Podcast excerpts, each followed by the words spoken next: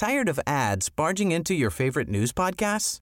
Good news. Ad-free listening is available on Amazon Music for all the music plus top podcasts included with your Prime membership.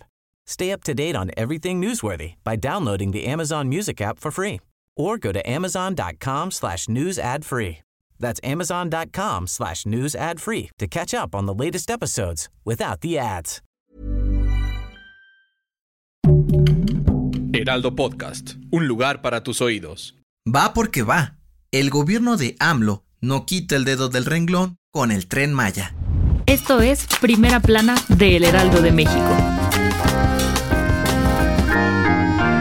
La historia del tren Maya sigue sumando nuevos capítulos. Ahora, el presidente Andrés Manuel López Obrador anunció con bombo y platillo que su gobierno expropió 109 hectáreas de terreno para seguir construyendo el tan mencionado tramo 5 que va de Playa del Carmen a Cancún. Por si no lo sabes, la expropiación se refiere a cuando el gobierno reclama y toma posesión de terrenos privados o particulares para usarlos en beneficio del país. Eso sí, a cambio de una indemnización. Estos terrenos de propiedad privada, que suman más de un millón mil metros cuadrados, se encuentran en los municipios de Benito Juárez, Puerto Morelos, Solidaridad y Tulum y según el decreto publicado en el Diario Oficial de la Federación, serán ocupados a partir de hoy martes. Según la Secretaría de Desarrollo Agrario, Territorial y Urbano, los dueños de tierras e inmuebles del área ya están siendo notificados y serán recompensados económicamente, tal y como lo indica la ley. Pero tal parece que esta novela seguirá dejándonos enganchados, pues este lunes un juez aprobó una segunda suspensión definitiva a la construcción del tramo 5 a pesar de que AMLO lo declaró obra de seguridad nacional, por lo que volverán a frenar todo. ¿Qué dirá el presidente sobre esto? Te mantendremos informado.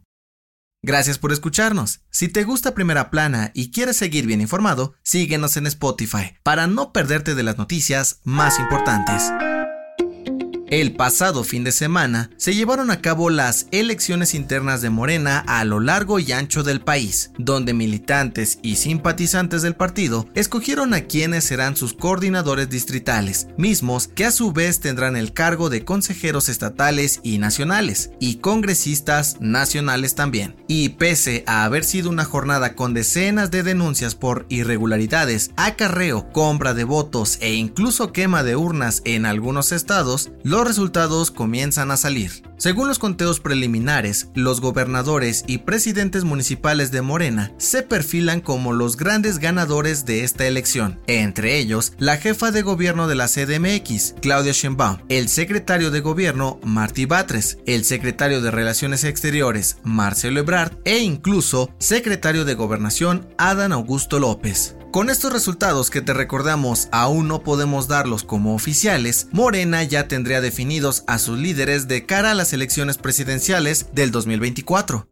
En otras noticias, Rafael Caro Quintero aceptó ser representado por un abogado de oficio para defenderlo del juicio de extradición a Estados Unidos. La designación fue realizada por el Instituto Federal de la Defensoría Pública. En noticias internacionales, de acuerdo con las autoridades locales, las fuertes lluvias e inundaciones en Kentucky, Estados Unidos, han dejado un saldo de 26 personas muertas y al menos 250 desaparecidos. Los equipos de emergencia siguen trabajando en las zonas más afectadas para apoyar a la población. Y en los espectáculos, Disney lanzó el primer tráiler de la serie Andor del universo de Star Wars, que tendrá a Diego Luna como protagonista. Aunque en un inicio iba a ser lanzada el 31 de agosto en Disney Plus, el estreno se recorrió hasta el próximo 21 de septiembre.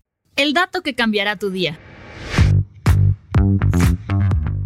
¿Alguna vez te has sentido tan mareado mientras vas en el coche, camión o avión y sientes ganas de vomitar? Pues aunque no lo creas, esto es un mecanismo de defensa de tu cuerpo. ¿Cómo? Sí, de acuerdo con un estudio de la Universidad de Islandia, el mareo por movimiento se da cuando el cerebro no puede coordinar lo que ve con lo que siente, ya sea debido a la velocidad o a la agitación. Por ello, manda señales al cuerpo advirtiendo que está siendo atacado por algo tóxico para provocar el vómito. Según los expertos, la mejor manera de evitar este problema es reclinar los asientos un poco y mantener la cabeza quieta fijando la vista a objetos que no se muevan. Yo soy José Mata y nos escuchamos en la próxima. Esto fue Primera Plana, un podcast del Heraldo de México.